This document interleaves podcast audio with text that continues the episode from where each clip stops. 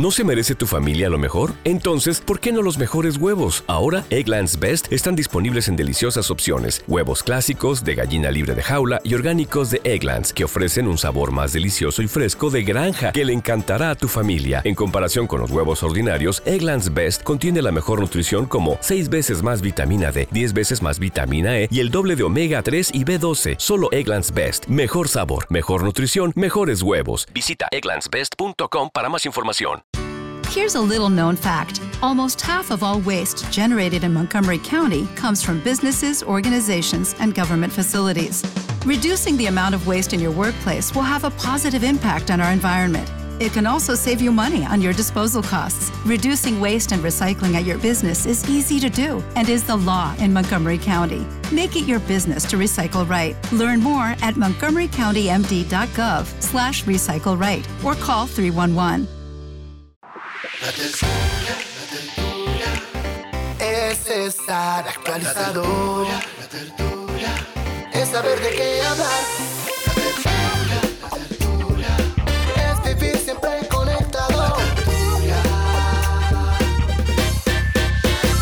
Aquí comienza La Tertulia, Salud y Economía en la sala de su casa. Dirige Juan Manuel Ruiz. La tertulia, la tertulia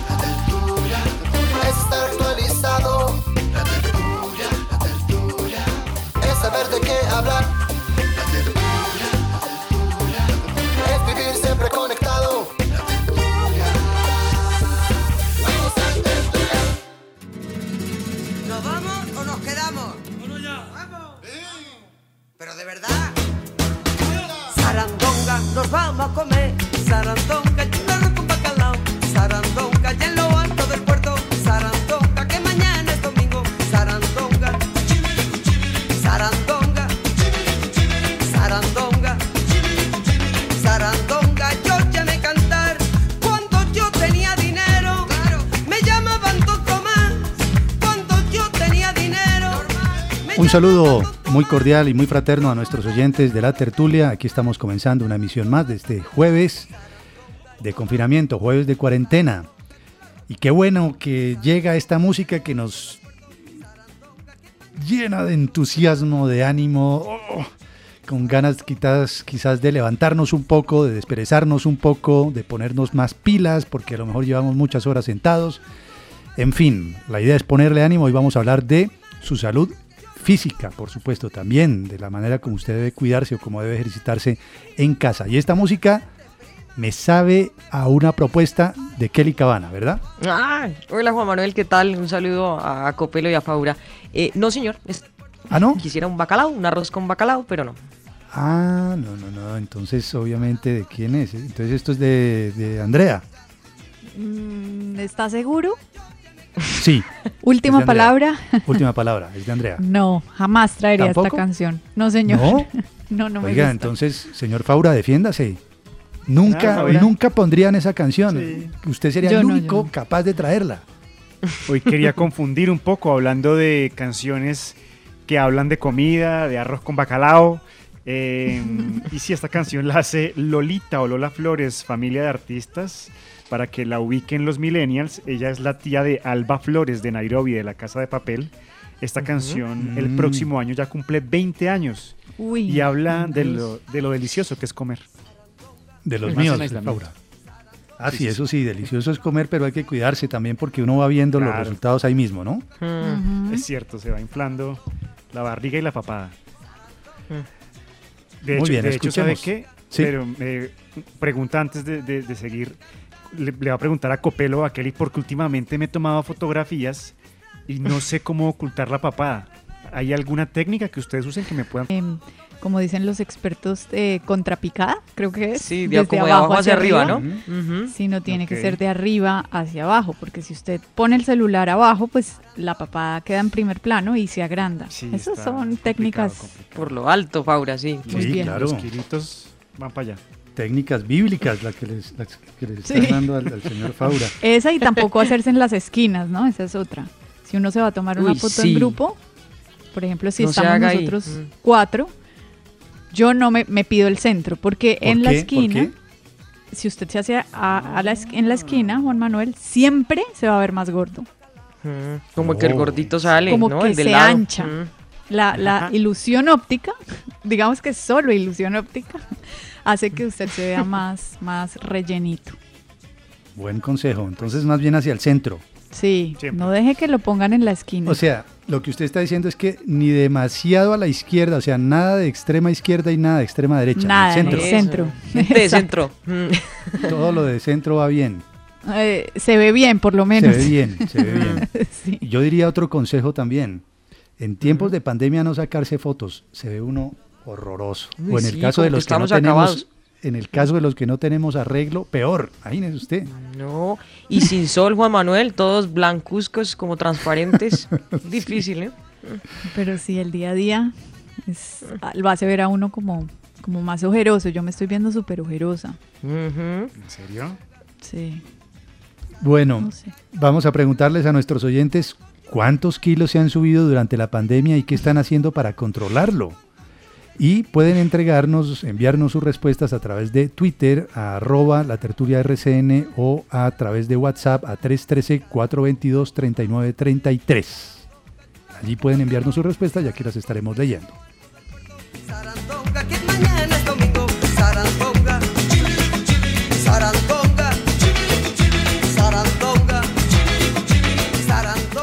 Rápidamente, Kelly, un anticipo de lo que vamos a tratar con usted en esta tertulia, digo, de sus temas.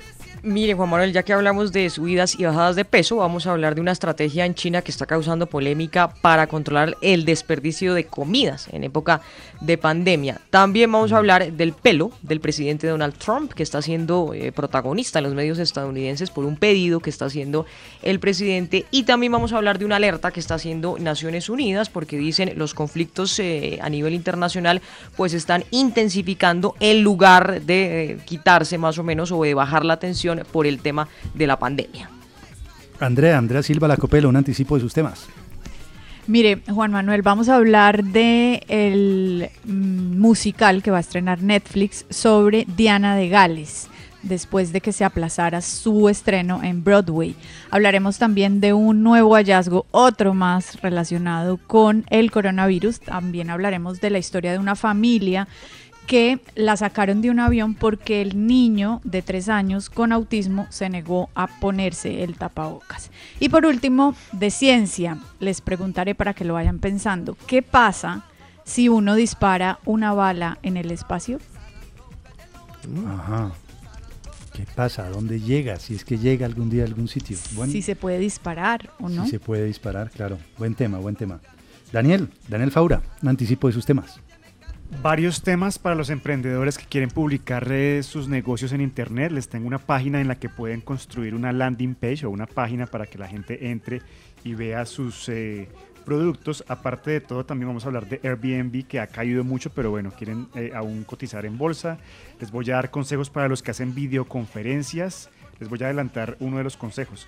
No se queden haciendo visita a lo que vayan, a la reunión, porque es que hay gente que la reunión es de 30 minutos y 40 minutos de hacer visita. Ya les voy a Total, contar más. sí, de acuerdo. datos. Gasta uno mucho mucho. tiempo ahí en vi- eh, Sí. visita y actualizando, sí, sí. Poco al Y es grano. ¿no? inevitable, ¿no? Porque a veces uno no está viendo gente y, y los ve por la pantalla y uno quiere como hacer visita. Sí, pero claro, esto no es bueno preguntar, para las mm. videoconferencias. Exacto.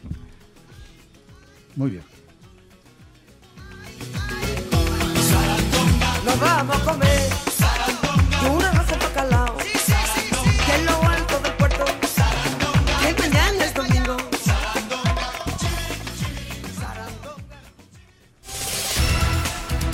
Lagopelo investiga. Bueno, Andrea, usted ha investigado y qué más detalles ha encontrado sobre un nuevo hallazgo en relación con las gotas del coronavirus en el aire. Sí, Juan Manuel, bueno, cada semana, yo creo que cada día, y ustedes estarán de acuerdo conmigo, se descubre algo nuevo relacionado Sí. con el COVID-19. Y esto al final, pues la conclusión es que todavía nos queda mucho por conocer y aprender sobre su naturaleza, sobre su transmisión, sobre la inmunidad que genera, etcétera. El caso es que desde que empezó esta pandemia, siempre ha existido un consenso en torno a cómo se transmite, ¿no?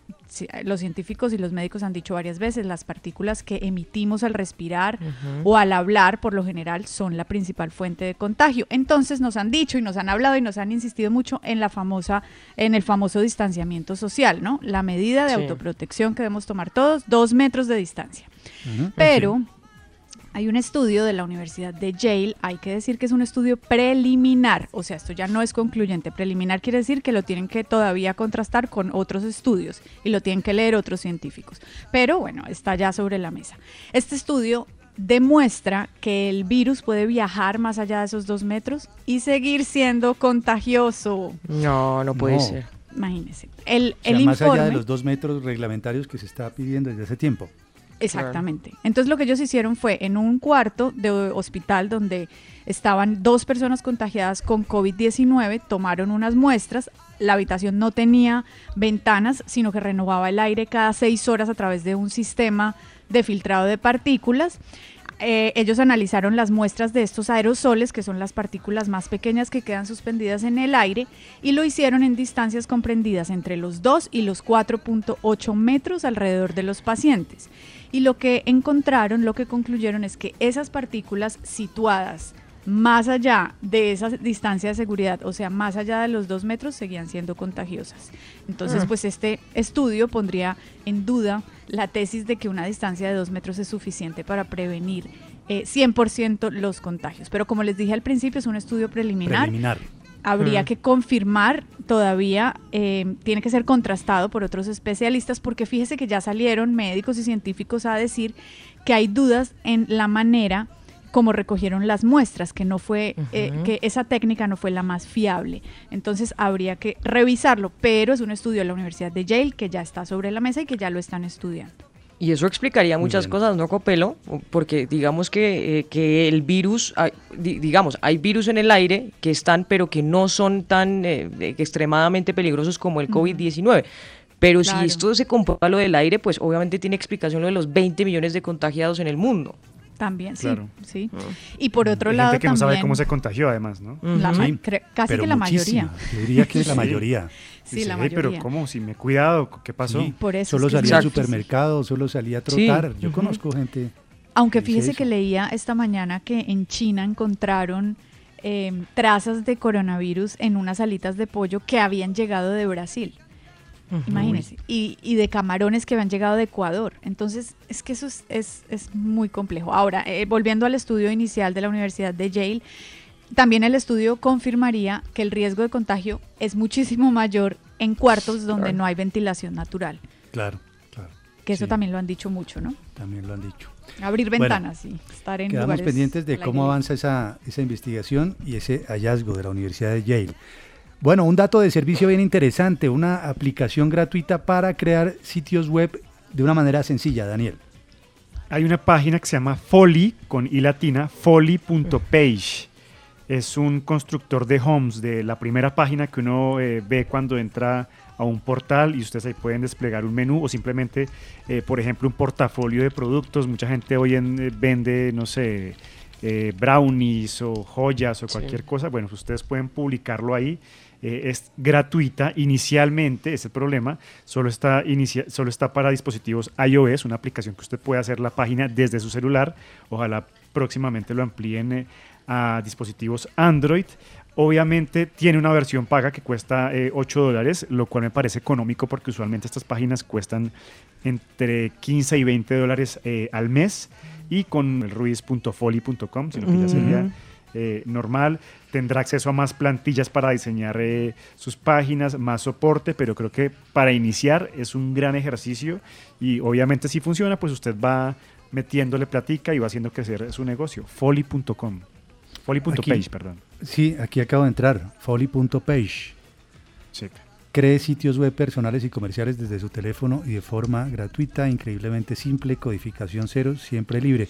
Interesante, cada vez hay más gente que quiere tener su propia página, ¿no, Daniel?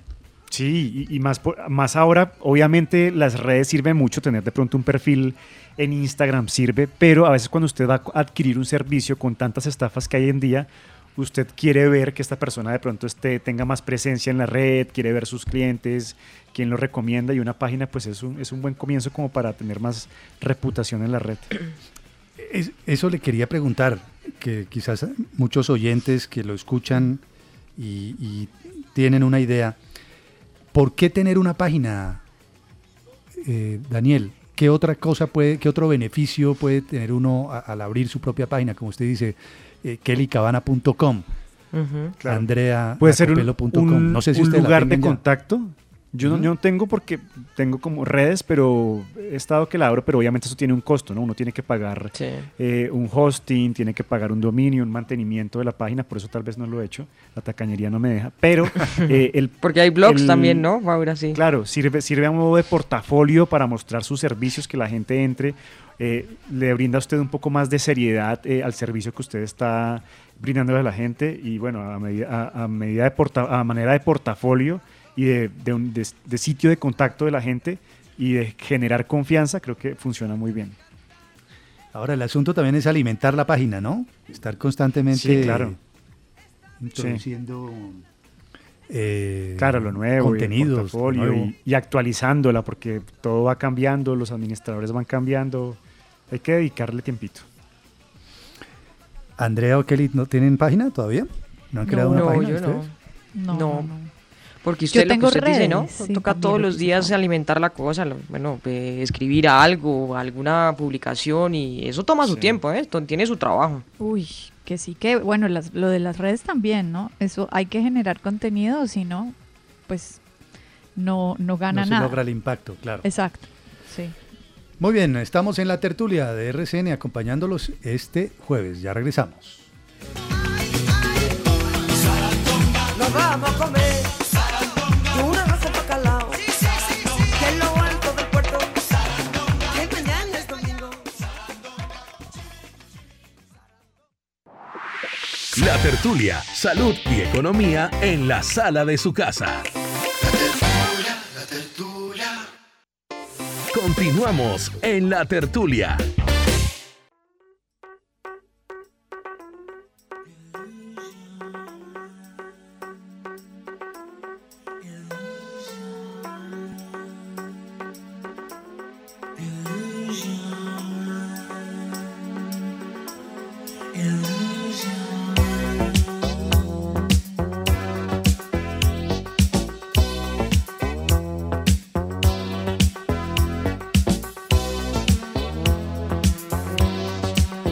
Estamos de regreso a la tertulia de RCN. Hoy hacemos énfasis en la necesidad del ejercicio. Estamos eh, preguntando por su salud física y por si se han subido o no unos kilitos en medio de esta cuarentena, de este confinamiento al que nos ha llevado la pandemia. Y oímos música para la ocasión y esta sí creo que es de Kelly o no. No, otra vez es cacho. ¿Tampoco? Esta no, es mía, no sé. Hoy sí perdí todo ejercicio psicológico que me había permitido adivinarlos. Andrea, Sí. Sí, Juan Manuel, esta canción es mía, de un grupo que se llama Imagination. La canción es de 1982, se llama Just an Illusion. Y la traigo porque hace parte de la banda sonora de eh, mis ejercicios. porque yo he Mm. De su podido... playlist. Sí, exactamente. Yo he podido, eh, afortunadamente, hacer ejercicio en esta cuarentena y esta ha sido una de las canciones que más ha sonado en ese playlist, ¿qué ejercicio en hace, mi Andrea? playlist. Yo estoy saltando lazo, pero entonces lo que hago es 200 saltos, termino y trabajo pierna, abdomen, brazo, vuelvo y salto Uy, buen 200, cardio. la- 200 tremendo. saltos y otra Qué vez... No, lo que pasa es que después de dos bebés, el cuerpo, las mamás que están, que me están oyendo saben a qué me refiero, pero el cuerpo cambia completamente. Y si uno pues no lo trabaja, eso sí se va como, como quien dice, como una hoja que lleva el viento. ¿Y eso, ejercicios lo toman descuajando. cuánto? ¿40 ¿Cómo? minutos? ¿40 ¿45 minutos por ahí le toma Sí, más o menos, exacto, sí, como casi una hora. Muy bien. Les estamos preguntando a nuestros oyentes cuántos kilos se han subido durante la pandemia y cómo están controlando esa situación. Respuestas. Buenos días, Kelly, damas y caballeros de la tertulia. Habla Evero Lieres del municipio de Cajamarca, Tolima. Y yo creo que en esta pandemia, pues la verdad, el peso que he subido no ha sido tanto por comer más, sino porque vago menos, ¿no? Ya no hay partido de fútbol, ya no hay bebete cerveza, no hay tomata de ron ni aguardiente, entonces eso ha mejorado mi salud un 100%, ya no se trasnocha. Pero pues igual sigo haciendo gimnasio en la casa, aeróbicos y trabajando común y corriente. Entonces pues yo creo que he subido por ahí unos 3 kilitos nomás, unos 3 kilitos nomás de, de, de, de lo normal. Gente de la tertulia, muy buenos días. Javier Guevara aquí desde mi, mi oficina amarilla por los lados de Chapinero. Increíblemente, y a pesar del estrés que se maneja por esta época y el estrés de la falta de trabajo para nosotros los amarillitos y muchas cosas, increíblemente en dos meses, tres meses aproximadamente, he subido 7 kilos, 7 kilos comprobado el día de ayer, 7 kilos en aproximadamente 3 meses. Un saludo a la mesa, Dios los bendiga, buen día. 7 kilos en 3 meses. Uy, esa historia se me hace familiar. Otro nivel ya. Sí, sí, Uy, pero sí. recordemos que está desde la oficina amarilla, ¿no? Manejando taxi Sí, sí. en Chapinero. Ellos, los taxistas, son Mm. otro, otro, otro segmento de la población que tiene dificultades enormes con, con este tema, ¿no? Claro. Mm, las pausas activas, Juan Manuel, pararse, hacer actividad. Mire, nos escribe arroba eh, Samuel el escritor, que es Samuel Castro, eh, amigo de la casa. ¿Se vale responder todos y nada respectivamente o mejor dejamos así? Mm. También arroba tu constante dice, ¿se vale perder Only 4% of universities in the U.S. are R1 research institutions, and Temple University is one of them. This means 100% of students have the opportunity to participate in hands on learning and research with world class faculty. With over 600 academic programs across 17 schools and colleges, Philadelphia's largest public university provides students with a rich variety of opportunities and propels graduates to succeed in their careers. Temple University. Schedule a campus tour today at admissions.temple.edu/visit. As a new Western Union customer, you can enjoy a $0 transfer fee on your first international online money transfer. Send money to your family and friends back home the fast, easy, and reliable way. Visit westernunion.com or download our app today to get started, and your first transfer fee is on us. FX gains apply, not available for credit cards and transfers to Cuba. Services offered by Western Union Financial Services Inc. and MLS 906983 or Western Union International Services LLC and MLS 906985. Peso porque he perdido 5 kilos? Sí, mire, muchas personas que también Sí, han bajado. pues- Sí. Y mire, Armando Muñoz escribe 10, eso no es nada. Tiene, no, ojo, hay que parar, ¿no? Hay que ponerle atención a la dieta y al ejercicio. Sí, sin duda. 10 kilos es, es ya un- una subida Muchísimo. Sí, sí. grande, ¿no? Seria. Mm. Es que 10 Daniel y kilos es un embarazo. Sí. Hablando de bebés. Claro, Sí. uno, por me- uno por mes. Uno por mes, más o menos, uno y medio, sí. Sí, sí. ¿Y ustedes, Daniel y Kelly? ¿Hacen o no Sabe hacen? que yo al comienzo me bajé un poco porque dejé de comer, obviamente, comida callejera, hamburguesas, pizzas. Y después recuperé mis, mis kilitos. Me subí hasta 79. Y me, empecé a tomar té y estoy en 75.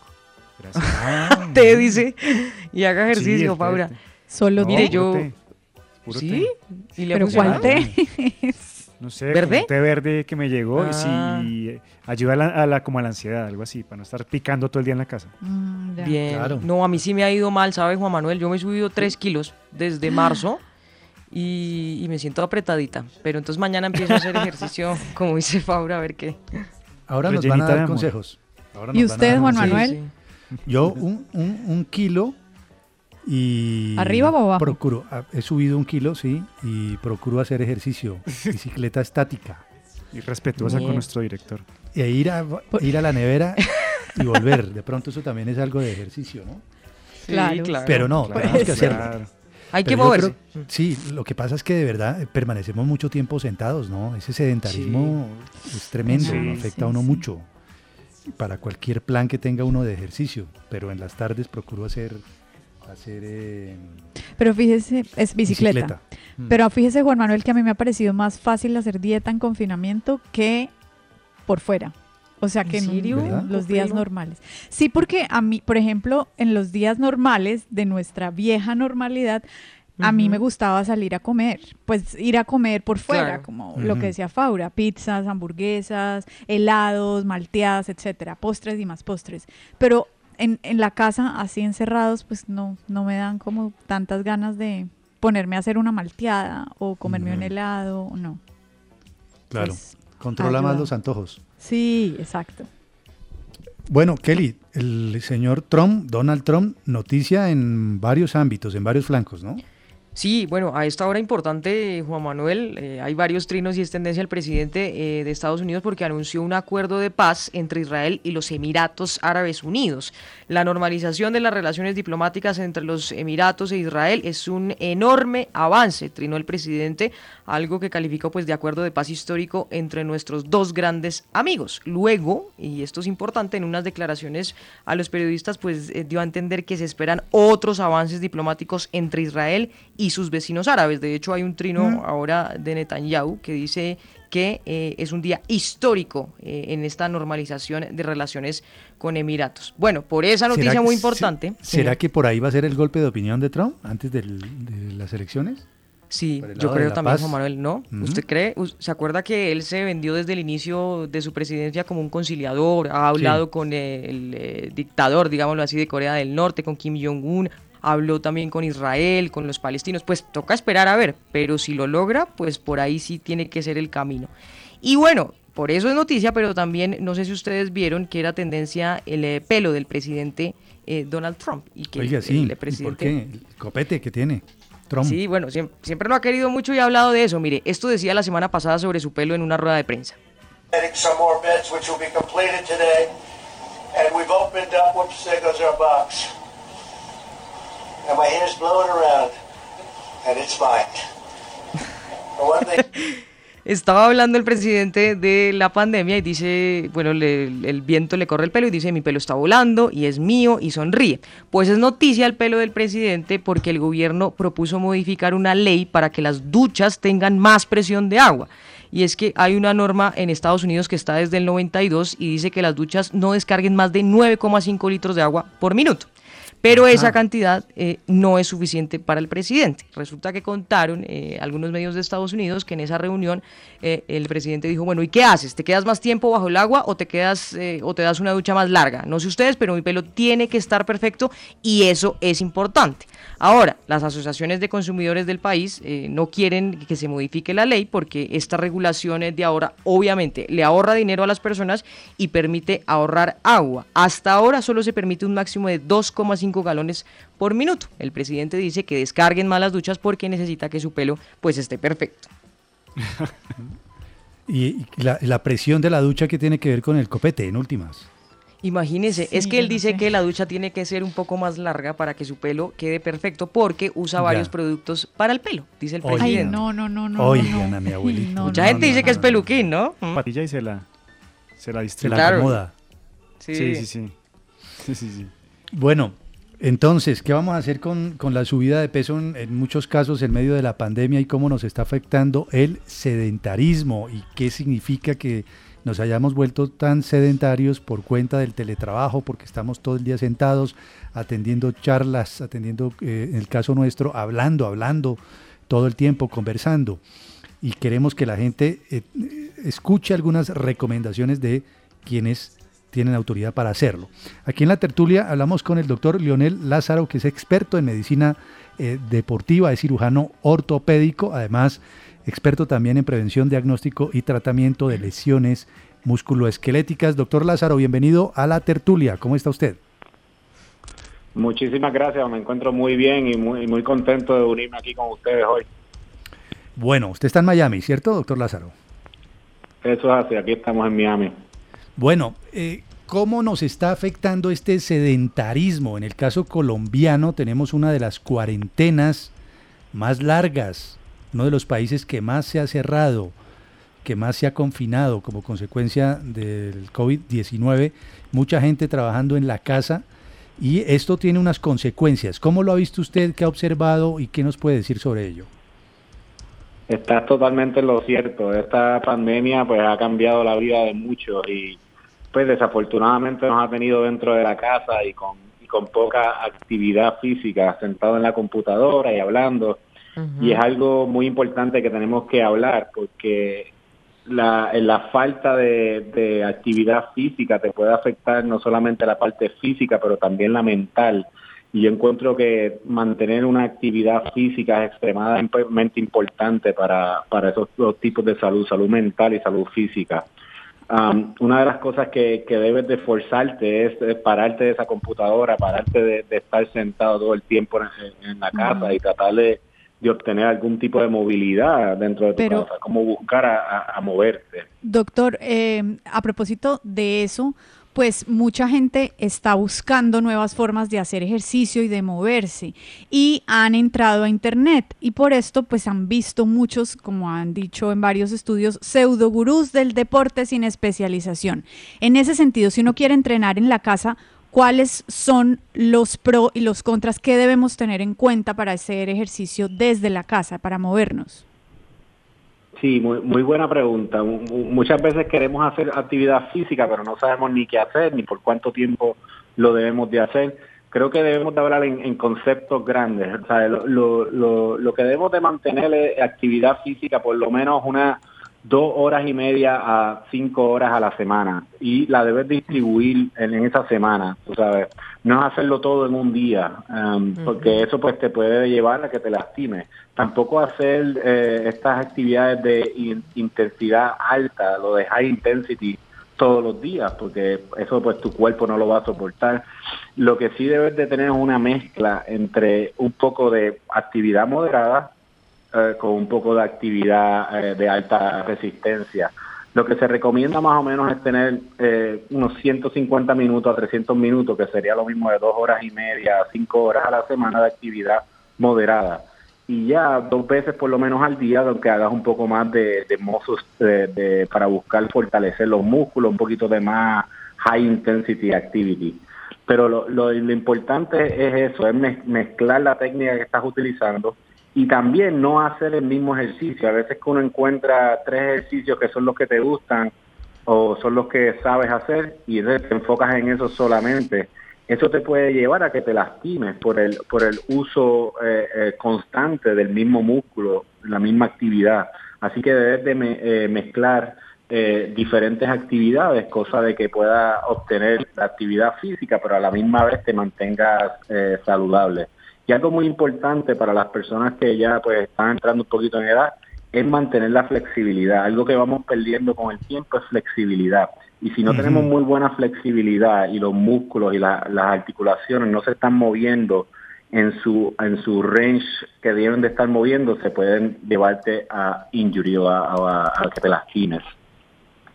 Una pregunta, el tema de la masa muscular, a veces uno piensa, no, es que me estoy bajando de peso, qué, qué felicidad, y realmente uno se va a tocar los brazos y están blanditos, se está como yendo la musculatura. ¿Cómo hacer para no perder eh, esa masa? Sí, no, seguro. la, la, la, masa muscular, y uno muchas veces se confunde que, es la muscular y que, que sería la, la, parte grasa. Algo muy importante que tenemos que entender es que la actividad física no, no tiene nada que ver, bueno, tiene que ver, pero no, no porque no estás perdiendo peso o, no estás bajando de peso, estás perdiendo tu tiempo con tu actividad física. La actividad física es extremadamente importante y como quiera te va a tener, te va a traer beneficios de salud. Para mantener masa muscular sí tienes que hacer ejercicios de, resistencia, en donde el músculo se, se, se activa más y, y, eso sería para crecer lo que es la, la, la masa muscular Ah, pero algo que quiero eh, establecer es eso de, la pérdida de peso, porque uno siempre pues relaciona actividad física con el bajar de peso. Entonces, si no bajas de peso, pues dice, pues, ¿qué estoy haciendo? Y no, y son cosas diferentes. Una cosa es el querer bajar de peso, que es muy bueno, pero también en la actividad física. Aunque tú no estés bajando de peso, si te mantienes activo y estás haciendo actividades, eso te está dando eh, beneficios de tu salud mental y física. Doctor Leonel Lázaro, vamos a poner este, este ejemplo. Estamos en una sala de una casa aquí en Colombia, apartamentos pequeños, eh, en medio del trabajo, hay niños quizás recibiendo sus clases virtuales, es decir, hay una serie de restricciones. ¿Cómo podría ejercitarse uno de una manera sencilla en la sala de la casa? Exactamente. Eh, usualmente eh, yo, yo recomendaría siempre tener una rutina de estiramiento antes de empezar y después de terminar los ejercicios que vayas a, que escojas para hacer. Um, porque siento que el estiramiento, como mencioné antes, va, puede prevenir que te, que te lastimes. Y lo otro es utilizar tu propio peso para hacer esa resistencia. O sea, no tienes que tener muchas máquinas elaboradas, sino que puedes usar tu mismo peso usando sentadillos, haciendo push-ups, ah, buscando la manera de tú poder ejercitar tu cuerpo y poder son resistencia. Hay diferentes tipos de ejercicios que puedes puedes ver y usar y pues uno va online y, puedes encontrar diferentes regímenes que puedes hacer como ejercicio. Pero lo importante es eh, tener un, un, régimen y tener una, un schedule que pueda seguir uno, unas metas que quieras obtener. Y diga, mira, en la semana voy a trabajar tanto tiempo y después busca qué ejercicio quieras hacer. Y dentro de la casa te puedes puede, puede eh, usar tu imaginación de, de, cómo hacer esa resistencia, pero usualmente con tu propio peso eh, es, es, bastante resistencia para, para obtener un buen ejercicio y, y, y ejercer esa fuerza muscular.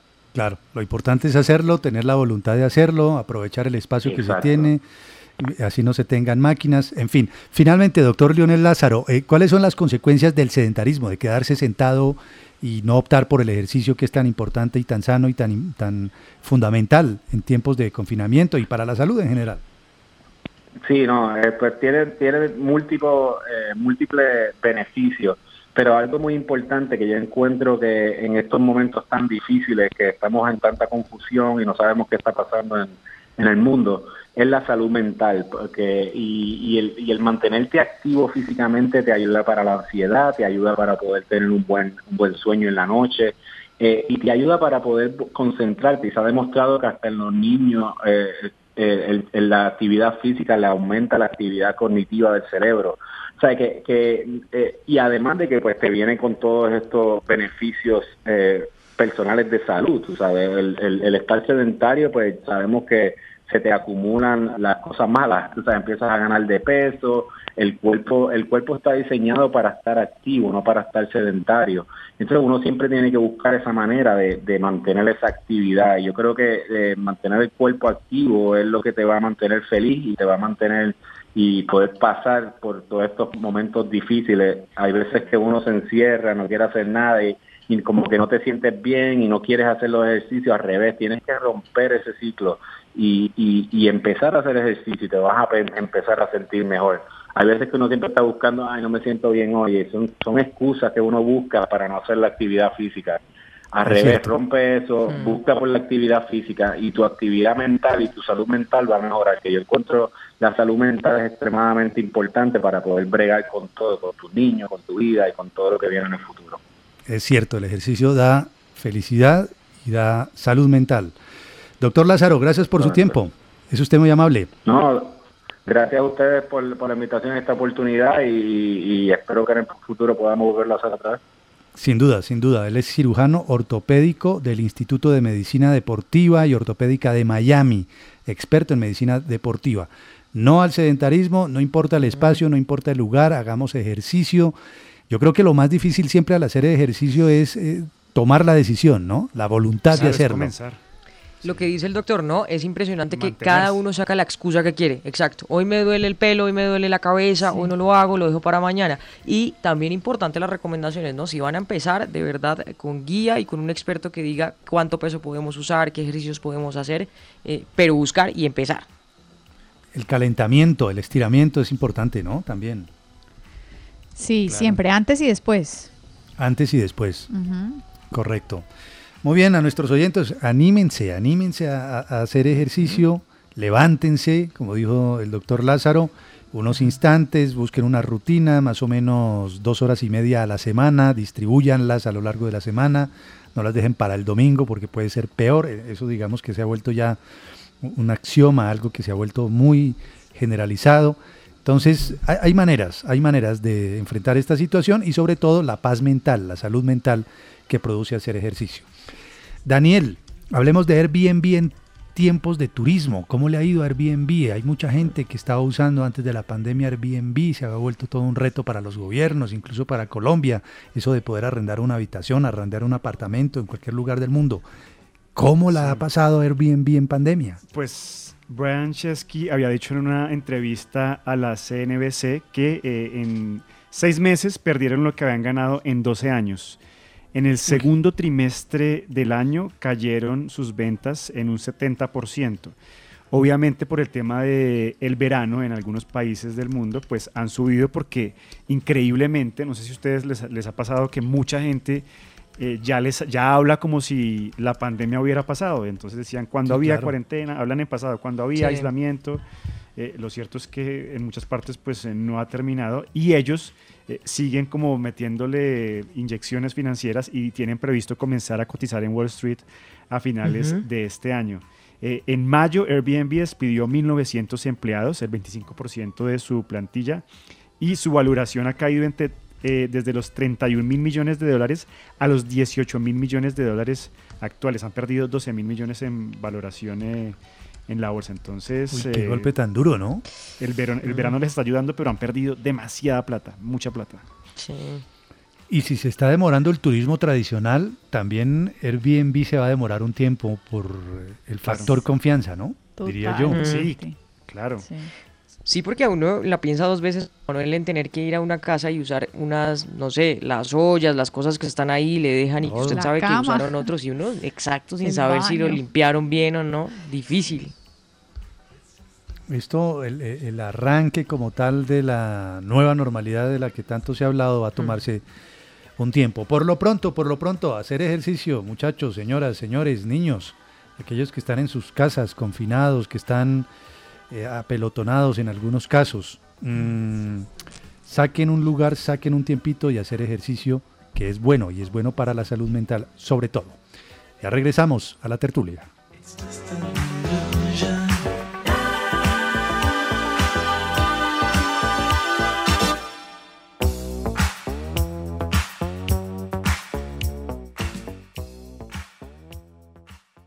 Usted escucha La Tertulia. Síganos en Twitter como arroba la tertulia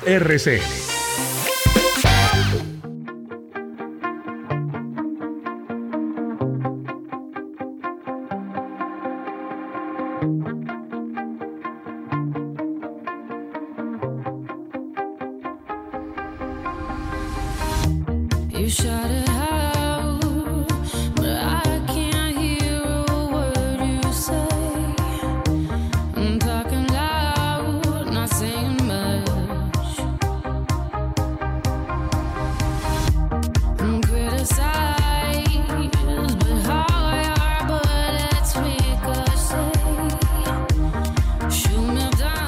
Volvemos a la tertulia. Hoy estamos hablando de su salud física, de la importancia del ejercicio, de la necesidad de luchar contra el sedentarismo, enfatizando, como ustedes lo han escuchado, en que el ejercicio ¿No se merece tu familia lo mejor? Entonces, ¿por qué no los mejores huevos? Ahora, Egglands Best están disponibles en deliciosas opciones. Huevos clásicos, de gallina libre de jaula y orgánicos de Egglands, que ofrecen un sabor más delicioso y fresco de granja que le encantará a tu familia. En comparación con los huevos ordinarios, Egglands Best contiene la mejor nutrición como 6 veces más vitamina D, 10 veces más vitamina E y el doble de omega 3 y B12. Solo Egglands Best. Mejor sabor, mejor nutrición, mejores huevos. Visita egglandsbest.com para más información.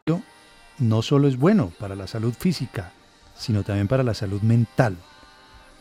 Eh, hacer ejercicio da un aura, por decirlo así, una suerte de tranquilidad y de alivio y de liberación. Y ahora que estamos confinados, pues nos ayuda mucho eh, hacer el ejercicio. Eh, independientemente de que nos toque de pronto en la sala de la casa, Eh, correr eh, la mesa de centro, correr el sillón y acomodarse. A veces da la impresión, muchachos, de que el, el espacio no importa, sino más bien como la decisión de hacerlo, ¿verdad? Y ya la Sí. rutina la irá uno encontrando. Es que son muchas excusas, eh, Juan Manuel, ¿no? Todos los días que si corre el mueble, que no se puede, que no tengo espacio, que si hago esta actividad, que si no. Entonces, es decisión, como decía el doctor. Lo único que hay que hacer es tomar la decisión y saber qué es bueno para la salud de cada uno. Y cuando a veces eh, hago ejercicio y, por ejemplo, busco en la bicicleta perseguir eh, un objetivo especial, como decía el, el- el doctor Lázaro, esta música me acompaña. Ya de hace tiempito, ¿no? Unos ocho años Está tal vez. bien. Sí, es, Me está bien como parece para hacer cardio, aguanta, ¿no? Increíble que le guste. A mí esta canción también me gusta, ¿sabes? ¿Cierto? Ya, ya tiene un tiempito, unos ocho años, creo yo, siete u ocho años Uy, cuando es salió. antigua. Es Me parece buenísima. Y es Pero es música, mucho de- es música de videojuego, de Dance ¿Sí? Central. Sí. Sí, sí, sí. Sale ahí bailándola y enseñan coreografías con esta canción. Ah, sí, no sabía. Pero es muy entusiasta también para el ejercicio, ¿cierto? Sin duda. Me parece bueno. Sí, claro. Sí. Escuchemos.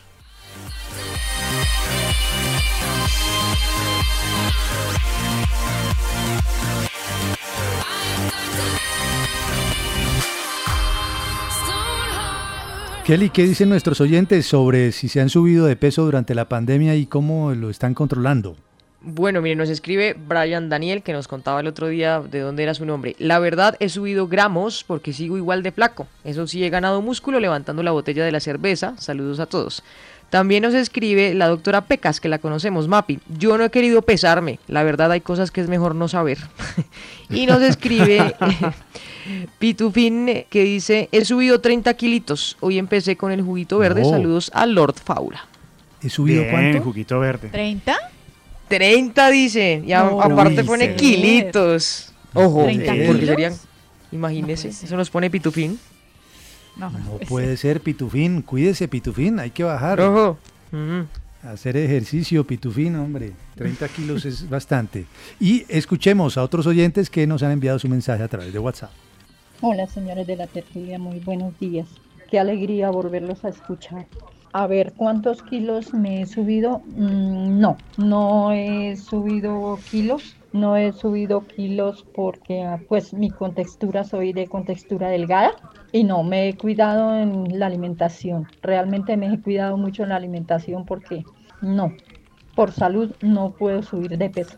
He mantenido mi, mi cuerpo saludable, gracias a Dios.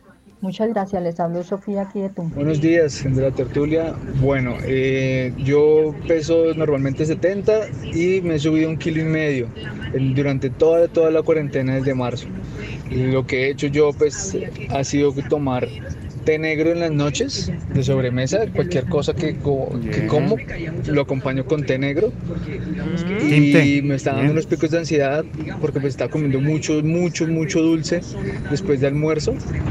Chocolatinas, gomas, en cinco minutos yo ya no tenía nada en las manos. Entonces, eh, pues fui, me hice, me- me hice chequear hace más o menos como dos meses y todo estaba bien afortunadamente, pero la doctora me dijo que comiera queso para eh, controlar ese- esos momentos de ansiedad.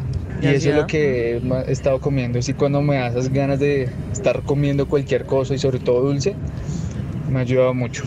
Un abrazo y saludos desde aquí, desde Bogotá. Saludos, abrazo Muchas para usted también. por Es de la logia de Daniel, ¿no? De la logia del té. Claro, la logia, del- la logia del té. Bien.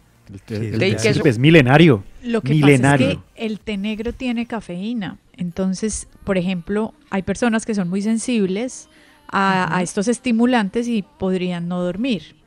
Entonces, Claro. pero hay gente que hay les que sucede lo bien. contrario, porque el té negro, pues sí, el té negro tiene cafeína, igual que el té verde, creo que también tiene algo de, de efecto estimulante.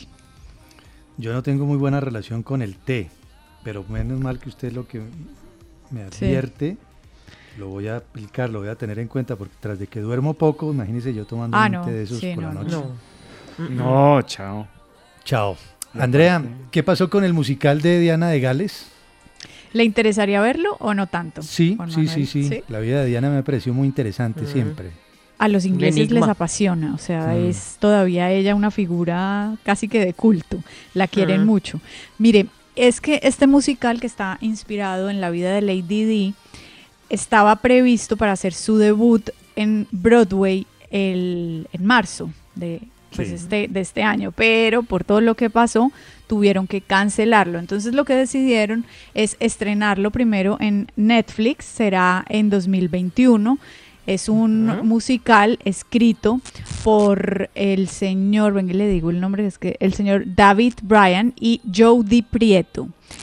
El musical está dirigido por Christopher Ashley y ¿sabe qué es lo que van a hacer? No sé si a ustedes les parezca muy, como diríamos popularmente, chimbo, pero van a hacer la presentación en un teatro en Nueva York, la van a grabar, Se va a rodar ahí la presentación en directo y eso será lo que vamos a ver en Netflix. La grabación de, la, de, la, de la puesta en escena en el teatro. Tal cual. Ah, bueno. O sea, no es el musical hecho para televisión. No hecho específicamente. Para el teatro, exactamente. Finalmente, la gente que quiera podrá ir a verlo en Broadway el 25 de mayo, si todo sigue bien, de 2021. Pero por ahora decidieron hacerlo así y estrenarlo en Netflix. Hay varias eh, o varios documentales sobre Diana en Netflix, ¿no? Yo he visto por ahí. Y hubo una Sí. película que, que cuenta la historia de ese amor que tuvo ella con un médico anestesiólogo. Claro, esa película es con Naomi Watts, Exactamente. ¿Cierto? Que se llama Diana. Creo que la que película se llama Diana, sí, sí, y ese tórrido romance, ese amor apasionado Sí. que tuvo con ese Es médico de la India, Es creo que era película. ese médico. Sí, exactamente. Sí. Claro. Y Se hay otros médico. documentales. Se salvó el médico, sí. Sí. Y había mm, y hay otro otro documental ya con, con bueno, yo creo que Diana es uno de los personajes que más ha concitado ese tipo de eh, creaciones, tanto literarias como cinematográficas, documentales, precisamente por su personalidad, ¿no? Y por todo lo que significaba Diana, que murió en agosto de 1997. ¿97? Sí, Mm, sí, señor. Hace ya 23 años que murió, murió Diana. Kelly, usted nos había prometido hablarnos de la operación plato vacío. ¿En qué consiste? Sí, mire, es que hablando de dietas y subidas eh, y bajadas de peso, hoy hay noticia en China por una campaña del presidente eh, Xi Jinping para evitar que la gente pues bote la comida o la desperdicie. Se llama Operación Plato Limpio y Vacío. Se inició también pues bueno, porque el presidente dijo que el COVID-19 eh, dio un poco las alarmas de una crisis alimentaria. Bueno, ¿por qué? Eh, ¿Por qué se hace la operación y en qué eh, consiste? Pues se implementa eh, el eh, sistema de pedidos N1. Eso es que un grupo debe pedir un plato menos que el número de comensales. Es decir, si vamos los cuatro a comer a un restaurante, solo podemos pedir tres platos. Tres. Los restaurantes también tienen que ofrecer, según la ley, porciones de tamaño medio y más pequeñas. Y también ofrecer cajas para llevar para empacar las sobras. Ahora viene un problema y aquí está la polémica. Están Sí. proponiendo también unas cámaras, eh, Juan Manuel, en los restaurantes para revisar que la gente se coma todo, que el plato quede brillante y usted no deje nada. Obviamente, Ah. no sé, no sé ustedes cómo lo vean, pero hay críticas porque sería mucho control. Claro, Además, ya China, metiéndose pero es hasta que en la allá- nutrición, sí. claro. Y Pero ustedes que han estado, no sé. Copelo eh, y Faura, hay como mucha tradición en China de, de la reunión en familia, ¿no? De varios platos, de que todos compartan. Claro, Eso ya no se podría hacer. Mesa Aunque redonda. a mí lo que me llama la atención es lo, de, lo del desperdicio, porque entiendo que para ellos es mala educación, digamos, culturalmente está muy mal visto dejar comida en el plato. Entonces, y él habla de eso, del desperdicio, que no se puede desperdiciar comida. Sí, no el mismo si Xi que- Jinping decía Copelo que tenía un informe de WWF de China y que decía alrededor de 17 a 18 millones de toneladas de alimentos se Sí. fueron a la basura en China en 2015. Que es una infamia. Impresionante. Con No, países que tienen tanta hambre en el mundo, increíble. Sí, sí. Estaba leyendo, muchachos eh, y oyentes de la tertulia, un artículo de La República, del diario La República, sobre la industria de la moda, que está atravesando uno de sus peores momentos como consecuencia de la pandemia y que por eso ha tenido que innovar, migrar a prendas más ligeras, eh, a prendas más cómodas. Un artículo de Margarita Coneo, compañera nuestra de La República. Y es que en efecto, en efecto, la industria de la moda que es muy importante y para Colombia, sin lugar a dudas, es aún más que para otros países, ha tenido un impacto enorme como consecuencia de esta pandemia. Saludamos a Michelle Bilodó, ella es asesora y coach de imagen y cofundadora de la Academia de Consultores de Imagen. Y le preguntamos, Michelle, primero saludándola, bienvenida aquí a la tertulia RCN, ¿cómo ha visto usted ese, ese impacto en la industria de la moda y en esas tendencias entonces, por decirlo así, se han cambiado las maneras de vestir durante la, la cuarentena? Parecería un poco obvio, pero, pero en realidad lo es. La gente no está comprando eh, ropa, daría la impresión, no está a la moda, parece despreocuparse un poco del asunto, ¿verdad? Bienvenida. Muchas gracias Juan Manuel y a todos los integrantes de la mesa por eh, pues esta invitación y al programa La Tertulia. Mira, sí, totalmente. Digamos que Eh, la industria de la moda, digamos que ya venía como un poco en, en descenso, por así decirlo, porque tenían que reinventarse y yo creo que definitivamente hoy tocó obligatoriamente la reinvención, reinventarse en todo el sentido de la palabra. Hoy en día, digamos que las personas, obviamente por toda esta crisis, están buscando prendas mucho más cómodas, más ligeras, como tú bien decías, eh, sin tanta tendencia y sin tanta moda por supuesto, sí. pero yo aquí también quiero como resaltar un punto muy importante y es que a veces la gente cree que la comodidad es sinónimo de eh, desarreglo. Y pues lo hablo también teniendo en cuenta que soy asesora y coach de imagen y veo muchas personas que dicen, ok, me quedo todo el día en la casa con la pijama puesta, con la sudadera puesta, pero no me arreglo. Y yo creo que es muy importante que eh, de todas formas generemos un poco de conciencia en nuestra presentación personal, porque la presentación personal de todas formas nos va a ayudar a nosotros no solo a proyectar una buena imagen ante los demás, porque pues de todas formas tenemos que estar trabajando, en, Claro. en- en- nos estamos viendo, digamos, virtualmente en, las, en, internet y, demás, sino que también es un tema para nosotros mismos. Eh, la energía cambia totalmente cuando uno se ve al espejo y, y se ve bien arreglado cuando no lo está. Mi- Michelle. eso es un- sí. Eh, mir- un- una cosa que me pareció importante, que pena interrumpirla, es que Sí, en marzo, cuando ya estaba empezando toda la pandemia y el confinamiento, Gucci salió y dijo que ellos iban a reducir el número de colecciones al año, que serían atemporales y que la ropa iba a tener una vida más larga que la que normalmente tiene. ¿Usted cree que eso que hizo Gucci hará que otras casas y en general la industria de la moda cambie de, de idea y de concepto y ya dejemos de estar con ropa que usamos por una temporada, por dos o tres meses y la botamos a la basura? Sí, mira, eh, digamos que hoy en día se está generando una conciencia en el consumidor de ropa no solo más cómoda, sino más consciente con respecto al medio ambiente. Tenemos que entender que la industria de la moda es la segunda industria más contaminante a nivel mundial y la gente está entendiendo eso. Entonces, eh, precisamente y por todo, todo este tema de la crisis, pues hoy en día se está ralentizando, perdón, eh, el fast fashion, las tendencias. Ya vamos a ver, por ejemplo, hay muchas marcas que ya, por ejemplo, no están usando el tema de las temporadas primavera, eh, verano, otoño, invierno y demás.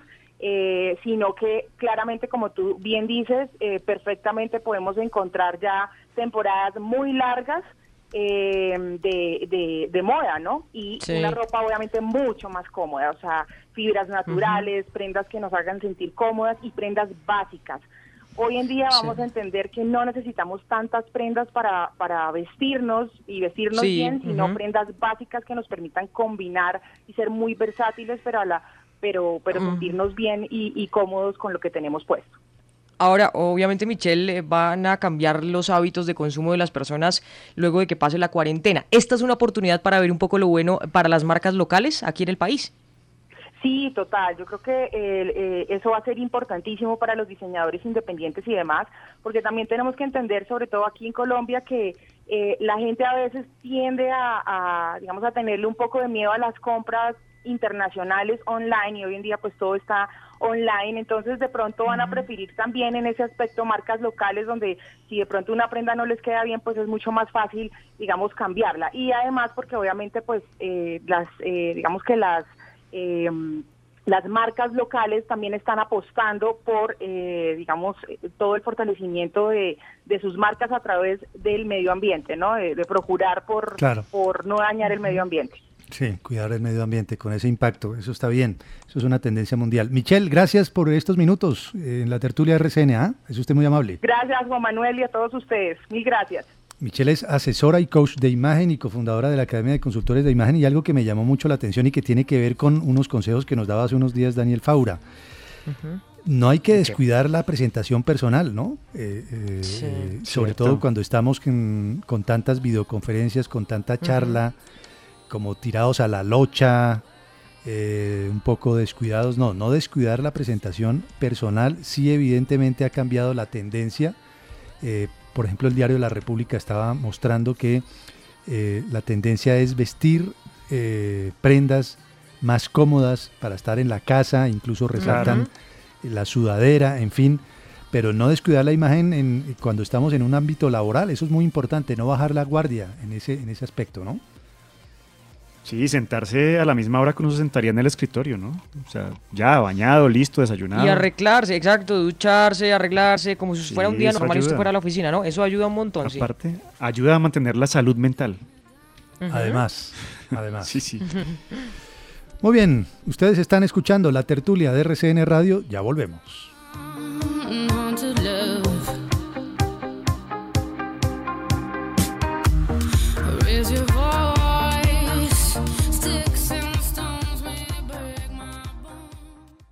La tertulia por RCN Radio. En Facebook, la tertulia RCN. Because you know I'm all about that bass, about that bass, no trouble. I'm all about that bass, about that bass, no trouble. I'm all about that bass, about that bass, no trouble. I'm all about that bass, about that bass, bass, bass, bass. Yeah, it's pretty clear.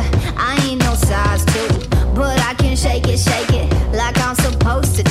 Cause I got that boom boom that all the boys chase. And all the right junk and all the right. Aquí estamos en la tertulia de RCN Radio y escuchamos la música que nos trae Kelly. Sí, señor, esto es All About That Bass, que es de Megan Trainor, porque estamos hablando de subidas eh, o bajadas eh, de kilitos, y esta es una canción de 2014 que reivindica eh, los traseros grandes, Juan Manuel, las caderas gigantes. caray. Sí, dice una parte de la, de la canción que algunas de las modelos que vemos en las revistas y tal es puro Photoshop, pero que los traseros grandes también se mueven. Estaba buscando información de la canción y hay un em, artículo de Sullivan del diario The Guardian en ese momento, en 2014, cuando salió la canción, y pues ella decía que la canción era antifeminista, porque denigraba a las eh, mujeres con traseros pequeños y que pues las ofendía. Pues cada cual, bueno, toma la canción como sea, pero si ven el video, pues aparecen eh, muchas mujeres eh, de plus size, digamos, como de talla grande, bailando y reivindicando que eh, se puede mover el trasero así sea grande.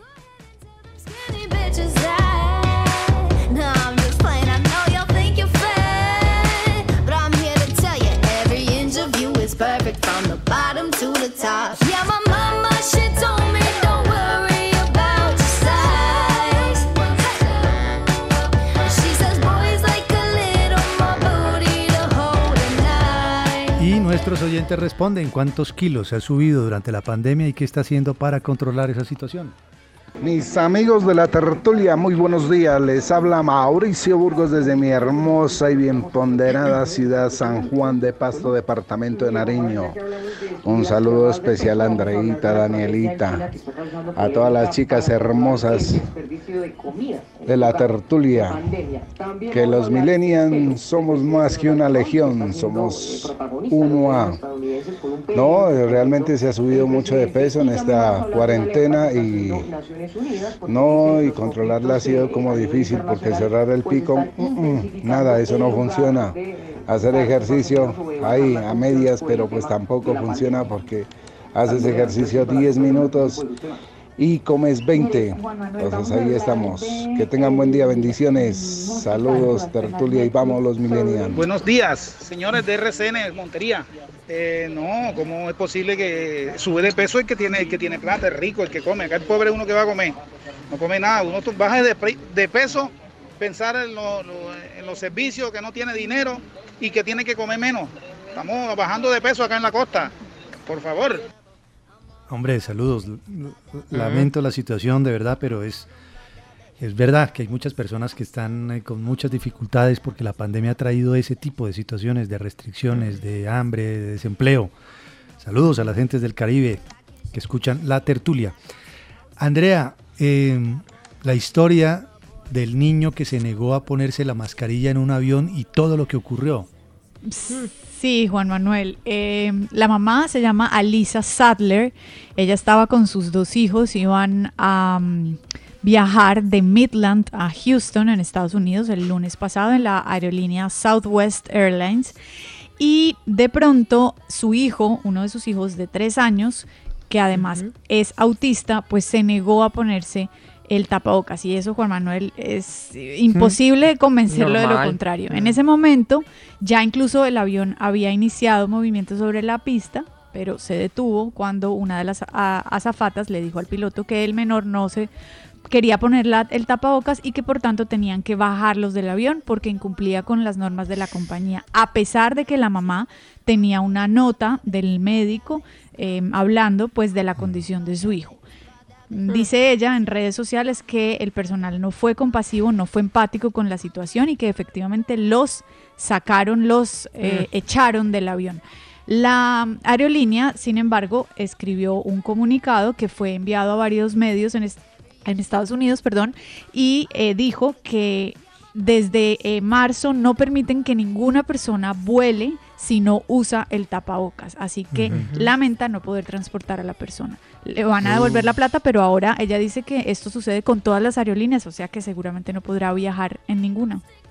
Uy, qué difícil, ¿no? Claro. Mucha paranoia Ahora- también con el tema del COVID.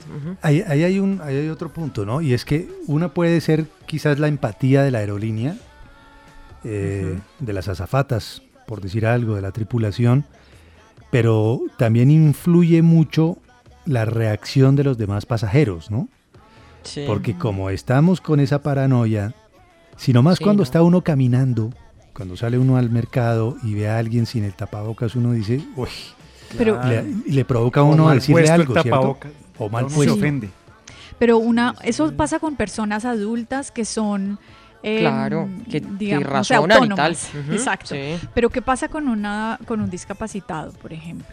En, Sí, en el no. caso no solo de un niño, también de un adulto, un- una persona discapacitada, entonces ya no puede volver a salir de su casa porque es que a una persona neurodiversa no se le puede obligar a usar un tapabocas porque su condición No. neurológica no lo permite.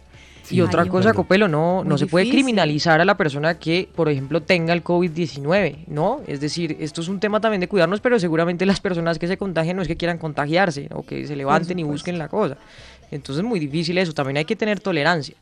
¿Será que la famosa nueva normalidad será otra forma de una nueva estigmatización? Sin duda. Sí, sin duda sí. Lo De- creo. Todo el que tenga COVID o haya tenido va a empezar a sentir eh, cierto aislamiento, Rechazo. Sí, rechazo. total. ¿Será? Pero si ya se Sí. Fabra, creo. porque mire, no, bueno, no sé, quién sabe qué pasará, pero mire los ataques que han tenido, no solo aquí en el país, sino en varios países. Personas que tienen COVID, les han eh, tirado piedras a la casa, los mismos médicos que están trabajando, que no los dejan entrar. Eso es un tema de tolerancia difícil. Sí, pero Aparte yo de sí- todo, piensen, eh, por ejemplo, en- les pongo el ejemplo de mi edificio. En mi, edif- en mi conjunto, una persona tuvo COVID y obviamente eso tuvo que mantenerse. O sea, todos sabíamos que había una persona con COVID en el conjunto, pero lo mantenieron, lo mantuvieron con absoluta reserva porque obviamente si se sabía podían inclusive yo creo que ir hasta la puerta y no sé. ¿Y ustedes cómo se enteraron? buscando quién. Porque pusieron, pusieron en los ascensores eh, que alguien tenía que por favor pues Ah, eh, como que nos cuidáramos más. Imagínese eh, eso. mm, Como el sí, sí, sí, deudor, cuando pues, ponían la del deudor. Algo Ah. así, algo así, algo así. Ay, Pero con un niño me parece muy, muy cruel y muy Sí, injusto. sí. Un niño Mucha falta de empatía, como de dice tres Andrea. años que no logra porque es que él no, por su condición, es que no es porque no quiera o porque quiera Sí. ser grosero o porque sea malcriado. No, es que también tenemos que conocer un poco más sobre estas em, neurodiversidades que hay. La empatía, la empatía, yo creo que esa es una palabra clave, ¿no? Ponerse en el lugar del otro, vivir el drama del otro, sufrir el drama del otro. Eso es muy importante, pero yo sí veo que se viene algo muy difícil en lo que la sociedad va a tener que ocuparse y es esa nueva estigmatización alrededor de la pandemia, alrededor de la mascarilla como símbolo. La mascarilla como símbolo de, Sí. de aislamiento, de normalidad, eh, de salud, de seguridad. Una mascarilla es símbolo de seguridad. Quien no la lleve, quien no la porte, Y, es un mm, sospechoso. ¿Mm? Copelo. Señor, Obviamente la empatía por encima de todo, pero ¿qué tal si el niño autista tuviera COVID y nadie sabe? pero Lo entonces al yo creo de un que par de pero el ¿Qué tal si resto tuviera de COVID? personas, el resto de personas, asintomático. pero el resto de personas tienen tapabocas. Es que Es Faura, que es a ser complicado. muy En un difícil viaje de- complejo, ¿no? Piensen Es que, que en un viaje de muy- 10 horas importa No, poco pero esto no era, un, no era un viaje de 10 horas, era un, uno- un vuelo doméstico que creo que no supera ni las dos. Pero no, por supuesto, como pasajero también muy difícil. Ahora, pero eh, va a ser, o sea, uno no puede también tapar el sol con un dedo. en- es decir, hay gente, usted puede salir y respirar el aire de alguien que acaba de pasar y contagiarse. No sé, es que es muy complejo. Muy complejo todo, y sobre todo Sí. como comentábamos al comienzo y como lo hemos Porque es señalado. excluyente también. Claro, eh, todavía hay muchas cosas por saber, muchas cosas por averiguar, hay muchas respuestas, muchas preguntas por resolver, muchas respuestas por encontrar sobre la pandemia. Complejo, complejo. Ojalá no se vuelva esto una, una pandemia de estigmatización. Daniel, ¿qué es lo que más ha buscado la gente en YouTube durante la cuarentena? Bueno, eh, Temas de salud, varía de remedios. Varía dependiendo de los países, pero por ejemplo, en Argentina buscaban cortes de pelo. Aquí en Colombia, la gente está muy interesada en temas de cocina, buscar recetas, eh, cómo Mm. se fermenta el pan. Yo busqué mil recetas, pero nunca entendí cómo se hacía. Así que mis respetos a todos los panaderos de país, de, de Colombia y del mundo. Eh, dicen que, por ejemplo, en materia de cuidado personal en YouTube, la gente busca eh, cómo hacer ejercicio, cómo relajarse y cómo conciliar el sueño. En Mm. temas de conexiones, eh, la gente está buscando eh, aplicaciones o videos para, eh, o tutoriales para tener consejos de videoconferencias para conectarse con la gente. De pronto esas, esas aplicaciones para tener, hacer fiestas, para jugar trivias en línea y bueno, pasarla bien. Distracción, ¿no? También, Claro. sí, en temas de identidad, las personas tienen problemas de identidad y buscan en YouTube eh, cómo reafirmarse y cómo redefinirse a sí mismas. No, Eh, Paula, no. hay- hay- Lo- hay cosas que no hay que buscar en. Google, ¿no? Sí, pero de pronto es que la gente en serio se, se ¿No había tenido tiempo de hacerlo? cosas. Sí, de pronto como que en el día a día uno no se preguntaba esas cosas, pero ya con tanto tiempo a solas pensando uno dice, hey, Uy, ¿quién no, soy yo? Busquen expertos, sí. Y yo añadiría eh, algo que usted mencionó ahí tangencialmente, lo que mencionaba Andrea, ¿no? La búsqueda de un gurú del ejercicio que le, que le dé a uno Claro. orientaciones, que le dé a uno tipsitos, que le enseñe a hacer ejercicio en la sala. Uf, yo creo que eso es de lo más buscado. Sí, Sí. y sabe que también como remedios, ¿no? Eh, hay muchas alertas también de los organismos eh, sanitarios, Paula, para que las personas no busquen algunas pócimas Google. mágicas. Sí, exacto, para, para sanar, digamos, el COVID o llevarlo bien. Sí. Es cierto. Lo que ha buscado la gente en YouTube. Por lo pronto la ONU ha advertido que esta pandemia va a producir nuevos conflictos. ¿De qué tipo, Kelly? ¿Cómo está viendo eso la ONU? Sí, mire qué problema, Juan Manuel. Eh, esta mañana hablaba en una videoconferencia eh, del Consejo de Seguridad de las Naciones Unidas, eh, Antonio Guterres, el secretario general, sobre los desafíos del COVID-19. Y él decía que claramente corre el riesgo de empujar las cosas en la dirección equivocada. Le leo específicamente lo que dijo Guterres. La pandemia amenaza no solo los avances en el desarrollo y la consolida- consolidación de la paz, sino que también corre el riesgo de exacerbar los conflictos o fomentar otros nuevos. Esto porque, eh, no sé si ustedes se acuerdan que él como al inicio, marzo más o menos, cuando inició todo esto de los confinamientos y la pandemia, pues él pedía un alto el fuego, eso no, no se respetó, hay países que siguen en conflictos muy activos como Yemen, él nombra también a Sudán del Sur. Y hablaba de nuevos conflictos porque imagínense que eh, hay otro pronunciamiento de la Organización Mundial de la Salud, que dicen se nos viene la pelea por las vacunas a nivel mundial. Hemos La hablado guerra esta de las vacunas. Sí, Ajá. hombre, y eso sí sería impresionante.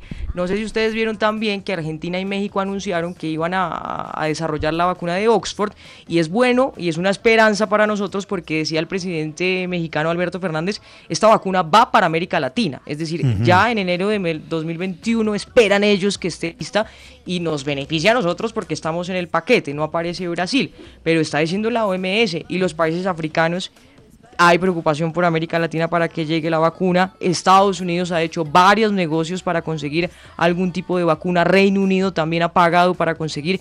Se viene la pelea por las vacunas y eso va a ser un conflicto. Hemos pasado de conflictos, de guerras, pero ahora se viene por eso, por el antídoto contra el COVID-19. Los conflictos del siglo XXI, la guerra por el agua y ahora la guerra por las vacunas.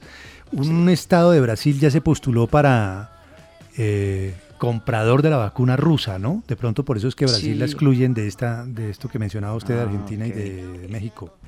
de México. Ahora, mucha gente se preguntaba por qué no estábamos nosotros como en el experimento, Juan Manuel, porque es que, Sí. es decir, si cobran protagonismo México y Argentina, se hicieron la tarea y hicieron el, el, eh, digamos que la, no sé, el convenio con, con Oxford y la van a desarrollar como para garantizarnos a nosotros que vamos a tener dosis de la vacuna, porque eso, cuando salga, ustedes saben que va a ser que quien coge la mejor tajada. se pregunta por qué Colombia no está, pero pues decía el presidente argentino, pues que nosotros tenemos los laboratorios y la capacidad. Entonces, bueno, esperar que ellos nos ayuden un poco también para conseguirla. Escuchaba anoche al ministro Fernando Ruiz hablando que hay acercamientos confidenciales. Bueno, qué bueno. Sí, anoche hablaron de la vacuna en el programa de las 6 de la tarde. No, recuerdo cuál es el nombre. Prevención y acción, creo que es. Sí. Y, y allí dijo el ministro que por el momento pues no hay mayor interés en- de Colombia, palabras más, palabras menos, digo, eh, con, en relación a la vacuna rusa, Sí.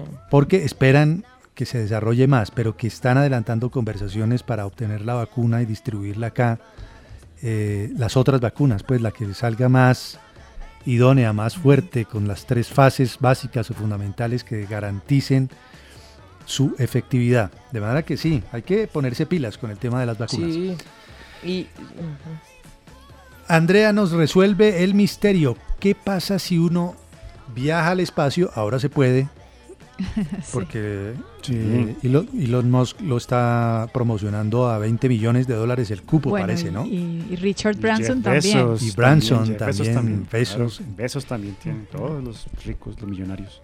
¿Qué tal que uno pueda embarcarse en una de esas que, que- que digamos a uno le sobren, ah, uno al otro día se levante y diga, ah, me sobraron 20 millones de dólares, me voy a ir para el espacio y quiera disparar? ¿Qué ocurriría con esa bala? Una situación particular, pero fíjese que esta es una de las preguntas que más hace la gente en Google, a propósito de lo que decía Faura. Y en este caso, si usted dispara una bala en el espacio, entonces puede ocurrir dos cosas. Bueno, primero, la bala va a seguir su trayectoria recta infinita, de manera infinito, hasta que, uno, choque contra mm, un meteorito, contra basura Uy. especial, contra un, un satélite, uno. O dos, el otro caso en que la bala se podría detener una vez disparada es que entre en contacto con la fuerza de gravedad de algún cuerpo celeste, porque si esta logra entrar en la atmósfera de un planeta, inmediatamente la fuerza de gravedad podría hacer que la bala se detenga. Pero si no ocurre ninguna de las dos, la bala va a seguir. La bala ¿Quién estaría sabe hasta en el dónde? infinito. ¿Quién sabe a dónde? Sí, seguiría, pues sí, infinito. Infinito. Bueno, de esas curiosidades que... Qué que no raro, faltan, ¿no? Hasta dónde Sí, llegará. Sí. Bueno, sí. ¿Y cómo hace uno para evitar la videofatiga, Daniel? A todas estas. Bueno, consejos que estamos hablando de salud. Detengan todo lo que están haciendo. Número uno, A ver, sí. usen audífonos. No usen el sonido del computador, el sonido como del parlante, ¿En porque ustedes eh, no escuchan nítidamente y no se pueden concentrar. Si ustedes aíslan el ruido, eh, pueden fatigarse menos, según un artículo de la revista Forbes. También pida a los otros participantes que apaguen sus micrófonos, eso ya lo sabemos, mientras no sea su turno de intervenir y si pueden también apaguen la cámara para que no dañen la conexión. Eh, Ujú. También eh, estén con una agenda clara y que la videoconferencia no se pase de 45 minutos. Cualquier Uy, sí. videoconferencia Uy, que sí, se pase de 45 larguísimo. minutos, eso ya es paja. Exactamente, Ah. ya están es de visita en la casa, hablando de la tía, Margot, de los sobrinos, de nadie más. Ajá. También, eh, si tiene varias videoconferencias, porque yo he escuchado que mucha gente dice, no, es que hoy todo el día tuve videoconferencias. Sí. Trate de Mm. espaciarlas, de que no sean tan seguido, porque eso obviamente también eh, genera mucha fatiga.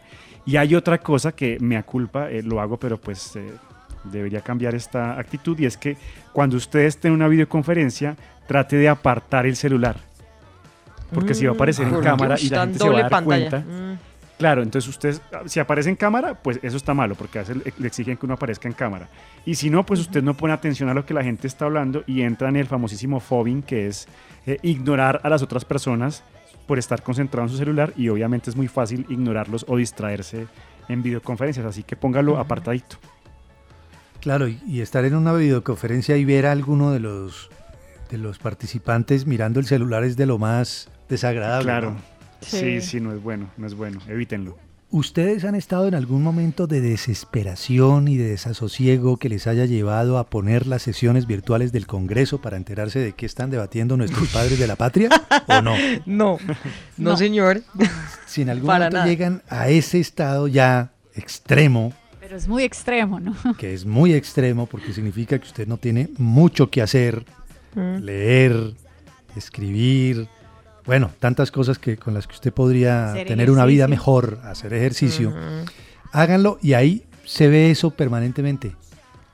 Ah, sí, tiene razón. Cuando no duermen por ahí, congresistas están en otro cuento. Bueno, a uno le estaban Claro. quitando, le estaban poniendo la cera, ¿era el cuento? A un Sí, le estaban ¿verdad? quitando los pelos. Y otro que se rascaba el ombligo, ¿se acuerda Juan Manuel? Se acostó en la cama Bueno. a rascarse la panza. A Qué, la panza y otros ahí mirando el celular, quién sabe en qué andaban, eh, chateando. Ahora con esa disculpa de que es que yo soy multitask, que yo hago un No. poconón de tareas al mismo tiempo. Lo que hace, me sospecho yo, me temo yo, es que ninguna de esas tareas que usted hace al, al tiempo las hace bien. De acuerdo, hace bien, sí. de acuerdo. Es cierto. sí. Por eso es tan incómodo también que usted, por ejemplo, un almuerzo, ojalá algún día volvamos a, a salir a almorzar o a comer, y que su interlocutor, su compañero, amigo, amiga, esposo, lo que sea, Uy, sí. coja el celular. Qué a manita, chatear. ¿no? Sí. Uy, mire, a mí, eh, a mí eso me molesta muchísimo. Es que prefiero, entonces, ¿para qué vino conmigo? Si no tiene Sí, nada que hablar. chateemos. Si quiere Oiga. Copelo, y eso no tiene generación, porque le doy queja al aire y mi mamá hace eso. Entonces Ah, ahora la mía también. llega, uno le charla y ella está a ti metida en el celular. Ah, Todo el tiempo. Qué necietito, Sí, sí, muy la mal. mía también. Sí, no, no, no, no. Yo creo que ese protocolo no, hay que porque, ay, impulsarlo. sí, pues si, uno está viéndole la cara al otro, Sí. veámonos las caras. Dejar, poner una, una canasta en la entrada del apartamento o en la entrada del restaurante y dejar allí los celulares. Ah, bueno, Durante sí, quitarlos. Sí, y, y Pero hay que a ver si nos ponerle obliga. Celador, ¿no? Porque se roban la Ah. canasta y cómo queda uno. Cierto. Acaba de morir mi emprendimiento, había lanzado ya una idea de innovación. Bueno, a- duró exactamente 22 segundos. Señor Gracias, Faura le disparó al infinito y ahí quedó ese emprendimiento. Nuestros oyentes nos cuentan cuántos kilos se han subido durante la pandemia y qué han hecho para controlarlo. Buenos días, señores de la tertulia. Bienvenido, Juan Manuel. Me encanta Juan Manuel. Extraño mucho a Nicolás. Mm, para el tema del día les comento que yo, eh, que yo sí he subido de peso, no he querido pesarme, pero estoy a cargo de, de mi mamá que tiene sus enfermedades de base y viene una enfermera a ayudarnos. Las dos han bajado de peso. Mi mamá el peso ideal y las enfermeras también bajaron de peso, pero la que cocina es la que ha subido de peso. Gracias. Alicia. Buenos días, un gran saludo desde Villavicencio. Soy Carlos Mora. Afortunadamente en esta pandemia he tenido la oportunidad de hacer ejercicio en mi casa, lo que ha significado que he bajado 6 kilos, motivo por el cual mi familia está brava conmigo porque me dicen que estoy muy flaco. Un gran abrazo. Muy buenos días para mi querido programa La Tertulia. Yo en esta cuarentena, gracias a Dios, porque por acá esta es una zona de un campo, de una vereda, me levanto a las 4 de la mañana a hacer mis caminatas y hacer mis ejercicios y siempre me he mantenido y me seguiré manteniendo en los 80 kilos que peso yo. Y gracias a ustedes por darnos todos los días y todas las mañanas ese gran magazine que es la tertulia, donde nosotros muy educadamente, con mucha confianza y con mucha fe y seguridad los escuchamos a cada uno de ustedes. Bendiciones a ese grupo de trabajo. Que Dios les bendiga. Gracias. Fernando Barona, de acá de Santana, Cauca. Gracias don Fernando, a don Carlos, a doña Alicia, a todos ustedes. Gracias por acompañarnos en la tertulia de RCN. El tiempo se va volando. Un abrazo para todos. Ya vienen las noticias. Ya viene al mediodía con Alejandro Villegas. Trouble. I'm all about that bass, about that bass, no trouble. I'm all about that bass, about that bass. Hey, I'm bringing booty back.